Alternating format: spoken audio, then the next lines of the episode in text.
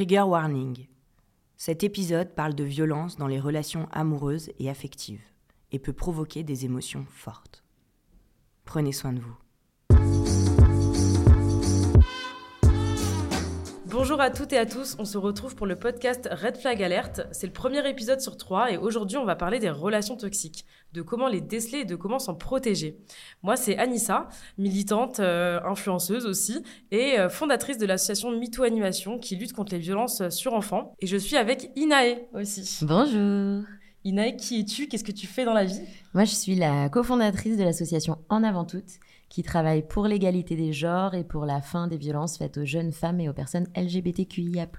Et vous avez commencé, si je ne me trompe pas, à faire une collaboration avec euh, Don't Call Me Jennifer. Exactement. Et c'est ce qui nous amène ici aujourd'hui pour parler de relations saines, de relations toxiques et des signes un peu avant-coureurs. Super. Bon bah déjà c'est super que cette collaboration ait été mise en place. On va pouvoir toucher euh, bah, la plupart des la plupart des jeunes, je l'espère en tout cas, et vous qui nous écoutez aussi. Euh, du coup aujourd'hui on est là pour parler des relations toxiques, de comment les déceler, comment s'en protéger. Euh, pour toi c'est quoi exactement une relation toxique? Qu'est-ce qu'un red flag par exemple? On en parle souvent depuis quelques années là, depuis 2021 mm. sur les réseaux sociaux, etc. Euh, alors, une relation toxique, toxique, ça fait partie des mots qui reviennent pas mal euh, ces dernières années pour parler de ça. C'est même un peu euh, utilisé n'importe comment. finalement. C'est devenu un petit peu tout et n'importe quoi, c'est vrai. Mais souvent, quand on parle de relations toxiques ou quand les gens se mettent à parler de relations toxiques, nous, ce qu'on perçoit, c'est que c'est des relations qui sont violentes. Et une relation qui est violente, c'est pas la relation elle-même qui est violente, c'est qu'il y a une des deux personnes dans cette relation, si la relation est à deux, qui exerce différents types de violences.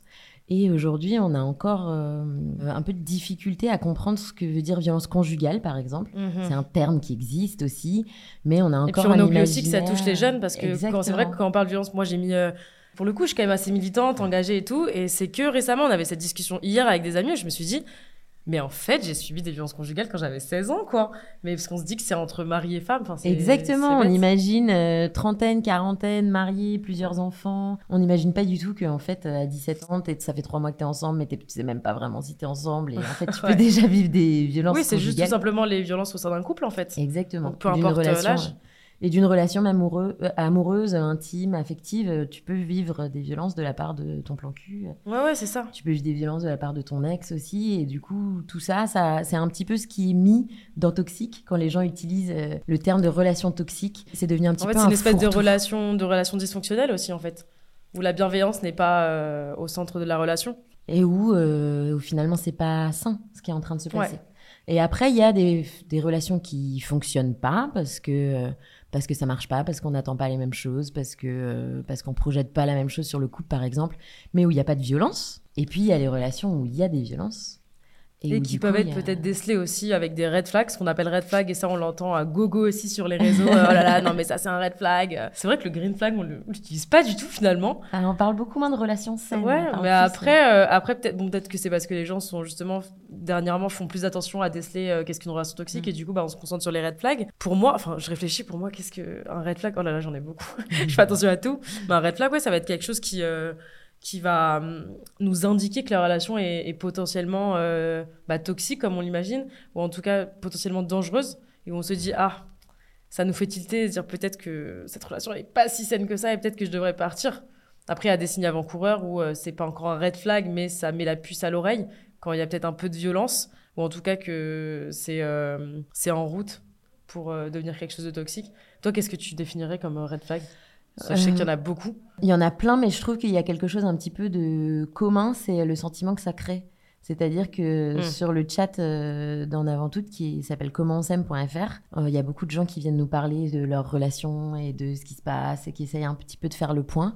Et il y en a beaucoup qui viennent en nous disant euh, il y a quelque chose qui me met mal à l'aise, ou ah je bah, sens qu'il y a un, un truc qui va pas, mais je comprends pas quoi. Et je trouve que ce sentiment-là d'incompréhension ou de, euh, ouais, de, de, de, se sentir un petit peu humilié, mais sans savoir vraiment euh, mettre le doigt dessus, ou d'avoir l'impression que la personne en face, elle est fuyante ou elle cache quelque chose. Il y a une espèce de, il y a un espèce de sentiment comme ça. Donc, selon toi, déjà, ce sentiment un peu de, de malaise, ouais. parce que ça crée un sentiment de malaise, on sait pas tellement où se mettre, on sent que c'est pas cool, qu'on n'est mm. pas assez bien ça déjà, ça indique le fait que la, la, relation pardon, est potentiellement euh, toxique, voire euh, dangereuse dans les, extrêmes. Ce sentiment, il indique qu'il y a quelque chose qui est pas bon pour nous dans la relation. Après, la question, c'est est-ce que c'est pas bon pour nous parce que là, on n'arrive pas à se comprendre? Est-ce que c'est pas bon pour nous parce qu'il y a des violences en face? Ou est-ce que c'est pas bon pour nous parce que on a projeté quelque chose qui est en fait pas du tout Et là, la communication, elle est importante justement pour euh, pour déceler euh, ce qui est dangereux, ce qui ne l'est pas, parce qu'on va voir qu'il y a des il y a des situations euh, et on en a déjà parlé, des situations où c'est inquiétant, mais, euh, mais peut-être qu'il faut creuser, communiquer avec la personne et peut-être que finalement c'est pas un red flag et c'est seulement une mauvaise, euh, juste une incompréhension ou quelque chose comme ça. Parce qu'on est souvent différents, on est différents dans les relations. on sort pas avec des personnes qui nous ressemblent copier-coller et, euh, et des fois ça peut mener à ce genre de, de situation. Mais par contre, et malheureusement très souvent, il y a aussi des red flags et la relation est dangereuse et on sait pas encore comment. Bah, déceler ces, mm. ces comportements. Du coup, pour toi, est-ce que tu aurais par exemple des clés pour reconnaître une relation problématique? Où les jeunes, en écoutant ce podcast, ils se diraient Ah, putain, ça, ça m'est arrivé Bah, il y a un, un, indicateur hyper fort du fait qu'on est dans une relation saine ou non.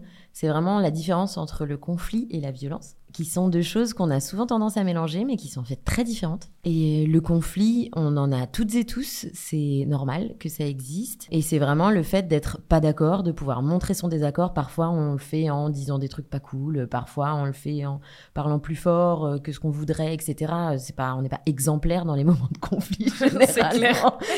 euh, donc ça arrive dans une relation intime, mais dans une relation euh, qui est saine, après un conflit ou pendant un conflit, on va être capable, euh, les deux personnes de se remettre en, question, vont être capables de se remettre en la personne en face. Exactement, d'entendre en fait ce qui se passe en face. Peut-être qu'on peut dire que ça devient dangereux, par exemple, au moment où, durant le conflit, il va y avoir des insultes, il va y avoir de la violence, verbalement, euh, parce que tu as des conflits qui peuvent se passer bah, très sainement, ou juste c'est un échange. Euh, c'est un conflit parce qu'on n'est pas d'accord, on n'est pas sur la même position. Mais à partir du moment où la personne nous insulte, euh, est violente, que ce soit physiquement, verbalement. Qu'elle fasse des menaces, qu'elle soit humiliante aussi. Qu'elle se mette à dire euh, Mais de toute façon, tu comprends rien, mais tu fais des dramas mais t'en fais toujours des tonnes. moi, j'essaye de faire qu'on soit calme et toi, à chaque fois, tu ramènes des problèmes. Ça, c'est quelque chose qu'on entend beaucoup. Et un indicateur, c'est justement quand c'est toujours la même personne qui essaye d'ouvrir des discussions, de faire mm. en sorte que ça avance sur des points qui peuvent être tendus et d'avoir en face quelqu'un qui part un peu au quart de tour ou qui va pas du tout se remettre en question. Et vraiment, une relation violente, c'est une relation où c'est toujours la même personne qui a tort et toujours la même personne qui a raison, mais c'est plus nuancé que ça. Hein. c'est pas hyper clair. Euh, mais ça peut être qu'en fait, au final. Parfois, ça vient des deux personnes, malheureusement. Oui, et puis même les deux peuvent dire euh, Ok, j'ai entendu, je réfléchis, on va changer ça. Mais au final, dans les semaines suivantes, euh, il y a une personne qui va dire Mais tu vois que c'était pas la peine. Tu vois, on a encore une discussion alors qu'on était très bien avant. En fait, ça fonctionnait bien. Et donc, finalement, ça va être annulé. Et ça, je pense que c'est vraiment très, très, très important à avoir en tête. Et je le dis à toutes celles et ceux qui nous écoutent parce qu'aujourd'hui, on a un imaginaire que quelqu'un qui subit des violences ou quelqu'un qui est victime, c'est une espèce de personne faible, prostrée dans un coin, qui se défend jamais et qui dit rien et qui ne fait que subir. Et c'est pas du tout ça. Et on a bah besoin la violence peut se caractériser de diverses manières, malheureusement. et puis, et puis euh, on se défend en fait. Enfin, même quand on est face à de la violence, on répond, on argumente, on se défend, parfois on crie. Enfin, c'est euh, la violence, elle est là, mais nous, on, continue à agir en fait, on continue à défendre nos points de vue, on continue à dire que c'est pas juste, euh, on continue à essayer de faire des choses dans une relation. Mais ce qui va se passer, c'est que petit à petit, progressivement, de manière parfois un petit peu indirecte, on va voir la, la violence peut s'introduire sans, sans qu'on la remarque en fait, et c'est ça le problème. Exactement. C'est pour ça qu'on se retrouve des années après se dire ah mais en fait ça fait trois ans que que ça va pas du tout. Je suis victime de violence, quoi. Et sur commentsem.fr, sur le chat, mm. on voit vraiment des gens qui viennent et qui nous disent Je suis en train de vivre quelque chose que je n'aurais jamais cru accepter jamais cru. Parce que l'insassa, non, la violence s'installe petit à petit. Et eh oui, c'est une petite chose sur une petite chose sur une petite chose. Il y a une première dispute qui est un peu plus euh, c'est comme les... méchante que les autres. Il commence à avoir des insultes et, et puis après quand même il y a des excuses et puis après ça va mieux et tout et du coup on bah reste. Ça, je pense que tu vois par exemple c'est un énorme red flag. Enfin moi je, je pense à mon vécu aussi, c'est les les baffes que tu te prends, les insultes que tu te prends, et la personne ensuite se met euh, dans des états pas possibles pour s'excuser et dire non, mais c'est pas du tout ce que je voulais, mais c'était sur le coup, et machin, etc. Et vu que la personne est en train de se justifier, en train de, et surtout paraît triste, et peut-être l'est sûrement, bah, en fait, tu finis par pardonner. Tu dis, ah oui, non, mais c'est parce qu'en fait, la personne n'était pas bien, parce que si, parce que ça, et ça recommence, et ça recommence. Et il faut faire attention, aux premières fois, c'est comme quand on dit la première baffe, la première claque, mais c'est pas pour autant que c'est facile de partir. Quoi. pas du tout. Et en plus, quand elle arrive, cette première claque, si elle arrive, euh, il s'est passé tellement de choses qui ont préparé le terrain. Ouais. Que en fait, euh, nous, il y a plein de, il y a plein de jeunes femmes surtout qui viennent et qui disent, je m'étais toujours dit, à la première baffe, je pars. Et en fait, ça fait longtemps qu'elle est passée la première baffe. Ouais, parce Mais que sur le finalement, la moment- première baffe, elle est passée peut-être avant même le geste physique. C'était déjà des baffes, en fait, euh, moralement, enfin, moralement, euh, psychologiquement, etc. Il y avait déjà des insultes, il y avait, on avait déjà un peu perdu confiance en nous et tout. Et euh, elle réagit super fort hein, au moment de la première baffe. Elles sont pas là genre ah oui c'est pas grave, c'est pas du tout comme ça que ça se passe. Elles remettent en question, elles réfléchissent à se séparer, elles ont des grosses discussions. Elles disent c'est pas possible, je refuse, tu referas plus jamais ça, sinon ça continuera pas entre nous et tout. Et il y a beaucoup d'excuses et il y a beaucoup de promesses et on a envie d'y croire parce que dans les relations intimes, amoureuses, amicales, on a envie d'y croire, c'est légitime. Et donc euh, la difficulté c'est que ça ça repousse aussi la limite. Et du coup, la fois prochaine, comme la baffe, elle est déjà passée, par exemple, eh ben, ce sera autre chose Ça sera autre qui chose, peut aller plus encore fort, plus fort et sera- tout. Et ce qui est délicat, c'est que euh, la baffe, par exemple, c'est quelque chose qu'on imagine, c'est le coup physique Ouais. qu'on imagine. Mais en fait, euh, et on voit beaucoup euh, chez les plus jeunes principalement, il y a beaucoup, beaucoup de violences psychologiques. C'est- Ouais, moi, c'est ce que j'allais dire. Je pense qu'au même au collège, lycée, on est moins dans ce rapport de, de force, de frapper quelqu'un, parce que c'est. J'ai l'impression que c'est pas si normalisé que ça dans les, relations, tu vois, entre les plus jeunes, de, taper la personne avec qui on est. Par contre, ça passe plus par euh, les insultes, euh, le fait de dénigrer la personne avec qui on est, de lui faire perdre confiance en soi. Et j'allais rebondir justement, si t'as par exemple cinq signes qui prouvent que la relation n'est pas saine, peut-être que ça pourrait bah, aider les personnes qui, les jeunes surtout qui sont dans ces situations-là, à savoir en fait que c'est pas sain. Bon, on a parlé de violences euh, physiques et verbales. Sous quelle forme elles peuvent se manifester ces violences verbales, tu vois, quand on te fait perdre confiance en toi, quand on te restreint? Par exemple, si, si notre copain ou notre copine nous, nous dit comment nous habiller, comment aller au lycée, avec qui parler, avec qui ne pas parler. Exactement, bah, tu viens d'en citer des très fréquentes et, euh, et très euh, représentatives et euh, qu'on voit beaucoup dans les relations euh, violentes. Je trouve que quelque chose à avoir aussi beaucoup en tête, c'est de voir en fait dans quelle mesure depuis qu'on est avec cette personne, notre comportement il change. Et si on se met à se censurer soi-même, si on se met à changer Ouais. nos comportements, parce qu'encore une fois, on croit que c'est d'être face à quelqu'un qui nous dit tu n'as pas le droit de faire ça, mais c'est beaucoup ça plus peut se faire nuancé. d'autres manières. Ah, moi, je préfère quand c'est je préfère, je préfère. Ça y va, c'est doucement, Ouais. petit à petit. Puis un jour, tu te réveilles, tu dis putain. Ouais, et ça peut être aussi euh, ah je me sens pas bien quand tu vois telle personne ou euh, ou ça me fait peur que tu rentres tard ou euh, je suis mal à l'aise quand les autres te regardent parce que t'es trop sexy et en fait c'est nous-mêmes qui commençons à intérioriser le fait qu'il faut qu'on change notre comportement pour pas faire du mal à l'autre et du coup on se met à être quelqu'un d'autre quoi. C'est clair. nous-mêmes. Et ça, c'est, on peut regarder ce que fait l'autre, mais on peut regarder aussi comment on se sent. Et je trouve que euh, on oublie souvent de, de ressentir et de regarder ce Et qu'on ressent. pourtant, on sait que quand il y a un malaise, si on, a un- on ressent ce sentiment de malaise, et pour moi c'est hyper important et c'est vraiment un indicateur, c'est qu'il y a un problème. C'est ce que moi je me suis toujours dit, enfin quand on parle souvent de ça avec, euh, avec des copines, quand un mec, parce que c'est souvent des, des mecs, qui te font une remarque, qui sont déplacés ou j'en sais rien, tu vois, où tu, tu te sens pas bien et tu sens un malaise et tu dis non mais c'est peut-être dans ma tête, enfin j'étais mal à l'aise mais peut-être qu'il voulait pas, euh, il voulait pas dire ça. Mais non, si t'as ressenti un malaise, c'est qu'il y a un souci. Et, euh, et moi, j'ai mis du temps à comprendre parce que quand j'étais au lycée, que il m'arrivait quelque chose, mais que ce soit euh, que j'étais embêtée par des, des mecs dans la rue ou par, euh, par mon propre copain, je me disais, mais non, je- ça m'a. Ah, tu vois, j'avais des frissons, je sais pas, ça me dérange, ça me dérange, mais je pense que ça doit être dans ma tête, plus, je sais pas, j'abuse. En fait, non, enfin, si ton corps, ton esprit s'est senti mal, c'est que ça a créé un sentiment de, de, de malaise et de. Enfin, je sais pas comment expliquer, mais Exactement. s'il y a eu une réaction, c'est pas pour rien, quoi. Exactement. Et quand c'est les premières relations ou que c'est les premières relations plus longues ou quoi que ce soit, il y a beaucoup de choses qu'on connaît pas. Et donc, on peut croire qu'on se sent mal à l'aise parce qu'on connaît pas. Parce qu'on ne fait pas assez de protection et de euh, prévention. S'il y a quelque chose qu'on n'a jamais vécu et que quand on le vit, ça nous met mal à l'aise, on se sent sale, on se sent dénigré ou on se sent un peu flou. Il y en a pas mal aussi sur le chat qui nous disent euh, je me sens perdu quoi. Ce sentiment de de, de plus avoir de repères. Euh, c'est des indicateurs en fait et on n'est pas c'est pas parce qu'on sait pas ou qu'on n'a jamais vécu ça que c'est normal de se sentir euh, perdu face à quelqu'un et au contraire euh, l'amour bien sûr que ça fait plein de choses incontrôlables et tout mais euh, c'est du côté du positif être en couple c'est se sentir bien c'est se sentir mieux c'est avoir Ouais, moi de- souvent je me sens quand il y a eu des comportements qui étaient anormaux, on m'a souvent sorti non mais la- l'amour ça rend fou. L'amour rend fou mais de manière positive. Où, euh, où t'oublies plein de choses, t'es, t'es dans l'euphorie, t'es heureuse, t'es heureux. Mais ça rend pas fou au point de, de devenir violent et d'avoir des comportements qui sont euh, dans les extrêmes quoi. Exactement. Et euh, le red flag alerte, il a été pensé pour ça, pour réussir à mettre des mots et des situations précises un petit peu sur les vécus, que on les subisse Donc comprendre que c'est quelque chose qui est pas normal dans une relation, Ou mais qu'on en aussi soit à l'origine, ouais. C'est Exactement. vrai que j'avais pas, j'avais pas vu ça comme ça parce que je pense, en tout cas j'espère euh, ne pas avoir été autrice d'a- d'alerte, de, d'alerte de violence. En fait, on fait tellement peu de prévention dans les milieux scolaires, etc., pour expliquer qu'est-ce qu'une violence, qu'est-ce qui n'en est pas une, que peut-être qu'on peut oublier en fait que, que notre comportement est problématique.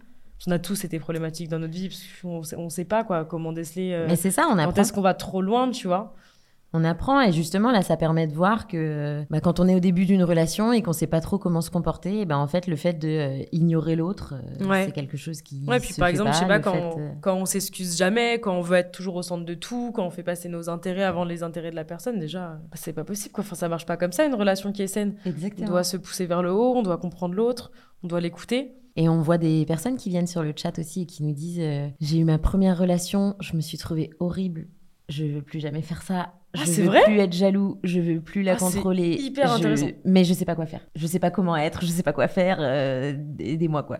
Euh, Les loulous, en détresse, quoi. Et c'est super légitime, je trouve. Et euh, je trouve des- les jeunes hommes aussi aujourd'hui qui sont dans un moment de questionnement et qui ont, euh, qui ont peu de propositions, qui ont peu de- sereins, sains, doux, calmes, qui Mm. sont des, des attributs qui sont encore euh, peu euh, faciles à prendre en main pour les, pour les hommes. C'est et, clair. euh, et du coup, qui sont en, en recherche. Et en fait, le Red Flag Alert, c'est aussi ça, ça. Ça permet des deux côtés de se rendre compte de ce qui est euh, normal ou pas, tolérable ou pas. Et euh, c'est pas juste parce que on trouve que ça se fait pas, c'est qu'aujourd'hui c'est interdit en France de se comporter comme ça. Il y a des lois Ouais, et c'est qui important de disent le rappeler. que c'est interdit par la loi de traiter des gens comme ça. Donc euh, c'est pas c'est pas un détail. Ah non, c'est clair. Bah, c'est bien pour ça qu'on est là, justement, et qu'il y a des associations, des, des organisations qui existent, bah, justement, pour se sortir de, de telles relations. Euh, comment on fait pour en sortir aussi, c'est ça la question, parce que quand on a dépassé les limites qui sont plus entendables, et que là, il est plus question d'aller sur le chat euh, d'en avant tout pour ensuite euh, améliorer la relation, des fois, il faut juste partir, parce que c'est beaucoup trop dangereux. Vers qui on peut se tourner Comment on peut faire? Évidemment, ça passe par la prise de, la prise de conscience aussi, mais ça, c'est un, un premier temps, et parfois, c'est- pas assez. Parfois, la personne va te dire, bah non, c'est c'est pas toi qui décides, tu quittes pas la relation. Et pourtant, il y a, il y a de l'aide, il y a des assos. Bien sûr, il y a des assos, il y a un réseau incroyable de personnes qui aident euh, les, les personnes qui sont dans cette situation et principalement les femmes parce qu'aujourd'hui c'est quand même beaucoup les femmes qui subissent des violences, même s'il y a aussi des violences dans les couples LGBTQIA+. Oui. Euh, c'est quelque chose dont on parle dont on ne parle pas assez d'ailleurs. Davantage. Mais il y a le chat commencem.fr qui est un espace que moi j'ai envie de vous dire d'aller saisir de toute façon. Il est anonyme, il est gratuit, il est disponible à partir des téléphones, ordinateurs, tablettes et il engage à rien. Enfin vraiment. Vous euh, avez rien ouvrir- à perdre, c'est que bénéfique. Exactement. Ouvrir une discussion, commencer une discussion, euh, ça n'oblige à, pas à faire quoi que ce soit. Il n'y a pas de questions bêtes. Donc euh, vra- vraiment, venez les poser. Et ensuite, en fonction de la situation, euh, en fonction de l'urgence, en fonction du danger, en fonction de ce que vous ressentez aussi et de vos besoins, et ben nous, on a la possibilité de euh, travailler avec des associations qui ont euh, des hébergements, qui peuvent euh, parler avec des avocates s'il y a des questions légales, qui peuvent aider à trouver une bourse ou à gérer vos besoins administratifs parce qu'en fait il faut que vous déménagiez parce que vous habitez ensemble et tout tout tout en fait qui peut exister quand on est dans une situation comme ça. Et puis on est là hein, il y a un réseau entier et si vous préférez ne pas passer par l'écrit vous pouvez appeler le 3919 qui est ouvert 7 jours sur 7, 24 heures sur 24 et qui fait un travail fantastique et qui est bienveillant. Toutes les personnes derrière seront là euh, à vous écouter sans vous juger. euh, Et puis, euh, et puis je pensais aussi, enfin, au réseau, on parle des associations, etc., mais il y a surtout les, les gens, les autres personnes qui vivent les mêmes violences. Et euh, waouh, Dieu sait que ça fait du bien de trouver d'autres personnes qui ont vécu la même chose. Peu importe hein, le, le thème, hein, dans tous les cas, quand on trouve quelqu'un qui nous ressemble, hein, juste quand on a l'impression de faire partie d'une minorité, d'autant plus quand on est, on est victime de violence et qu'on se sent seul et qu'on a l'impression que c'est la fin du monde, quoi, que, qu'on a tout perdu euh, et que c'est, que c'est terminé, qu'on retrouvera rien. Et là, on tombe sur d'autres personnes qui ont vécu les mêmes choses et qui s'en sont sorties. Parce Mais faut oui. le rappeler, euh, c'est pas une fin en soi, quoi. Et euh, ça, ça fait du bien. Il y a plein, plein, plein de choses belles après les violences. Ouais, c'est vrai. C'est important de, de le rappeler parce que sinon, euh, ce serait pas possible, quoi. Bah oui. Ce serait vraiment un monde de fous, déjà que c'est- déjà qu'on est bien lancé. Et, euh, et surtout, je pense que c'est important de rappeler que il faut pas culpabiliser, quoi. Ça, c'est un point mais tellement important. On, le- on le voit tout le temps dans les, dans les discours de, de personnes qui sont victimes de violences, euh, qui s'en veulent, qui disent j'aurais dû partir, j'aurais dû m'en rendre compte, mais quand mes amis m'ont fait cette réflexion, mais quand si, mais quand ça. Mais déjà que c'est un poids énorme de subir ces violences, on va peut-être pas s'en rajouter un tout seul en se disant bah, c'est à cause de moi en fait. Mais c'est le premier sentiment euh, Ouais. qui sort. Mais c'est un sentiment. Après, faut pas non plus s'en vouloir de s'en vouloir. Enfin là, on est dans, un- dans une spirale infernale, quoi. Mais c'est vrai que c'est euh, le premier sentiment qui sort, hein, le sentiment de culpabilité, et qui est souvent accompagné de honte, parce que ce qu'on vit, euh, c'est honteux, enfin c'est humiliant en fait, euh, et c'est fait pour. hein. Enfin, c'est pas toujours conscient, Mm. Ah bah. les personnes sont pas là en train de faire un plan précis de ce qu'elles vont faire pour être humiliantes dans la journée, mais c'est ce qui se passe. T'imagines Et, euh, ouais. et du coup, bah, quand on est humilié, euh, on se sent humilié, donc on a honte d'être considéré comme ça, et on a honte d'être là, et donc ça produit de la culpabilité de se dire que on pourrait se défendre davantage. Ouais. Enfin, voilà, c'est un espèce de cercle comme ça. Alors que ça devrait être l'inverse, quoi. Enfin, on a eu cette discussion hier où on parlait de, de, de relations toxiques, etc. Et je raconte, moi, ce qui m'a semblé être une relation toxique, et je me dis, putain, mais j'avais 16 ans, en fait. Et à l'époque, mais j'aurais jamais posé le mot euh, violence conjugale ou quelque chose comme ça. Alors que ce mec avec qui j'étais pendant 3 ans, mais il m'a. Oh là là, il m'a enlevé toute confiance. Alors, déjà que la confiance en soi, elle était pas là. Bah, alors là, le peu qui restait, euh, enfin, je me sentais vraiment comme une, une merde, quoi. Comme rien pendant des années. Et, euh, et j'avais honte. Mais j'avais tellement honte. Oh là là, j'avais honte de, de moi, j'avais honte de tout. Et, euh, et je subissais. Et tu vois, c'est que après, quand j'ai été euh, vraiment euh, prévenue sur bah, toutes ces thématiques-là, sur qu'est-ce qu'une violence, qu'est-ce qui est normal et qu'est-ce qui n'est pas normal, et que j'ai évolué et surtout que j'ai pris conscience de, ma valeur, tu vois, que c'était pas ok en fait de se, faire traiter comme ça, quoi, et d'accepter. C'est là que je me suis dit, mais en fait, la honte, et c'est ce qu'on dit tout le temps, la honte doit changer de, côté. Quand je me suis rendu compte de ça, je me suis, dit, mais c'est lui qui devrait avoir honte, quoi. Comment tu peux te comporter comme ça? Enfin, tu, ça fait pitié. Enfin, c'est c'est toi qui devrais te dire, mais putain, je, je suis une merde en fait, tu vois, et pas l'inverse. Bah, C'est eux qui sont coupables. C'est C'est ça. vraiment eux qui sont coupables. On n'a pas le droit de fouiller les affaires de quelqu'un qu'on aime. On n'a pas le droit de décider de ce qu'il ou elle peut faire. On n'a pas le droit de la traiter mal parce qu'en en fait on l'aime trop. C'est pas vrai. On n'a pas le droit.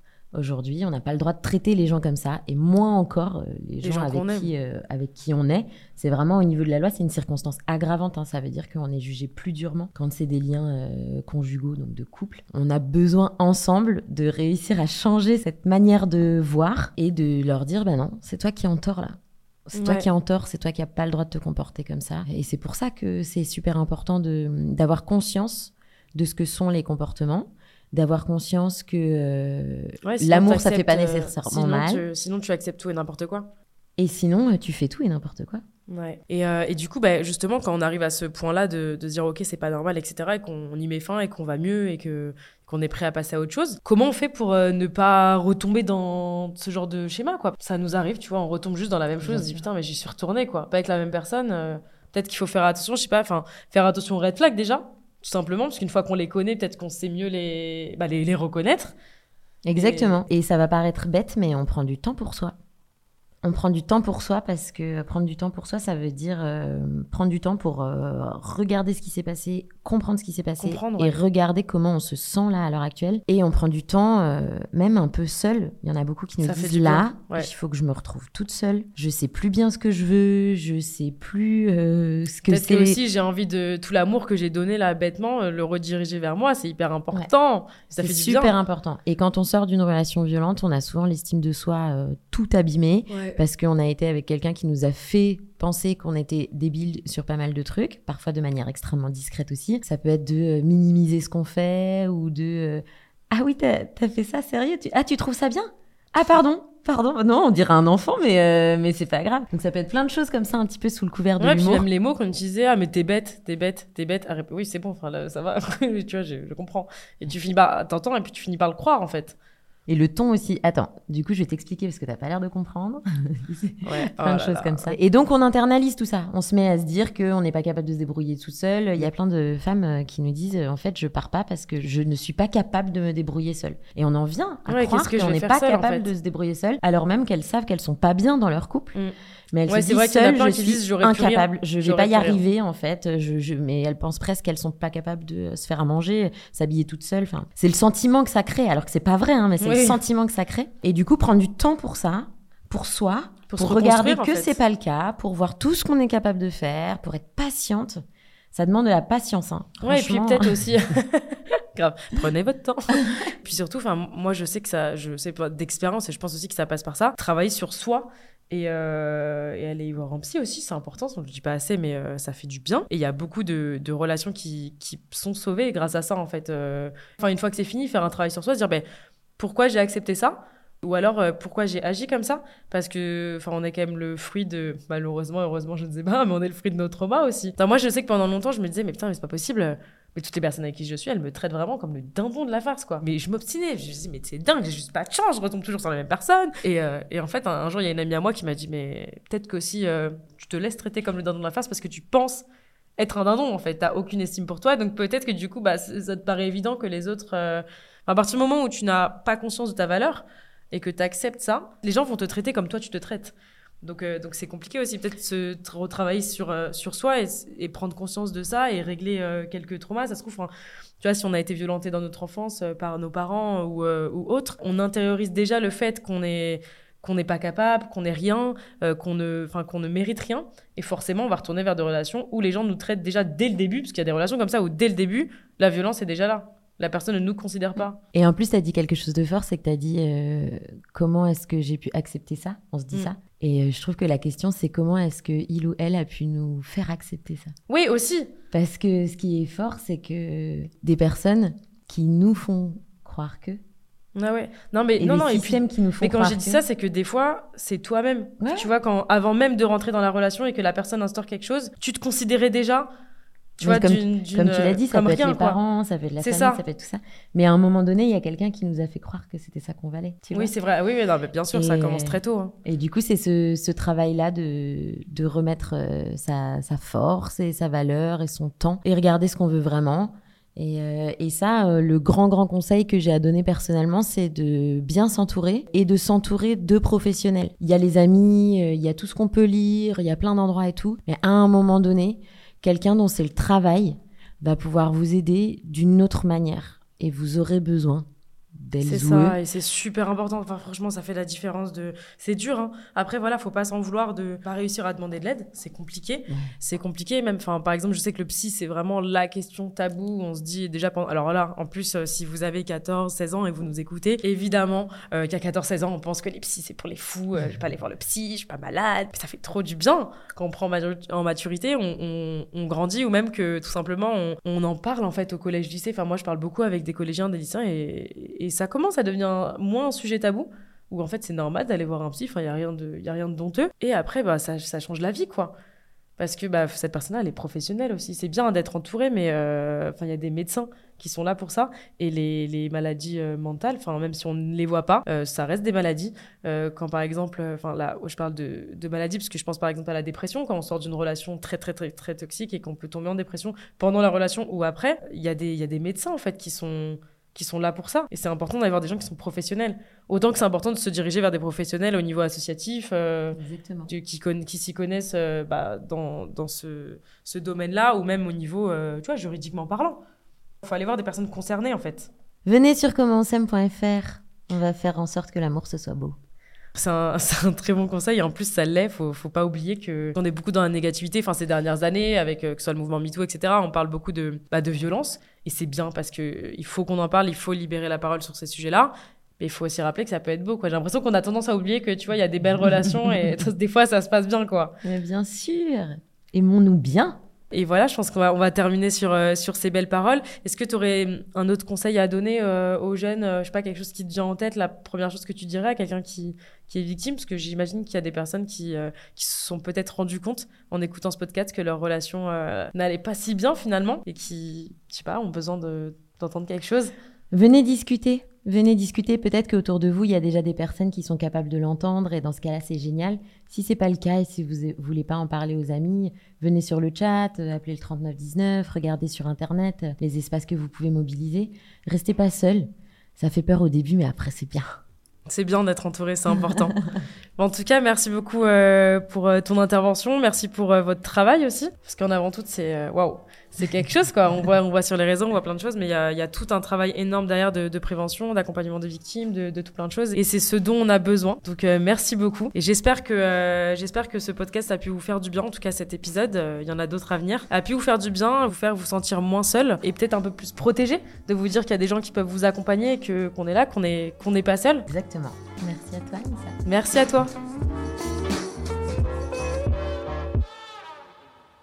Si tu as besoin d'aide ou de conseils, chatte avec les expertes et les experts de l'association En Avant Toutes sur leur site commentsem.fr.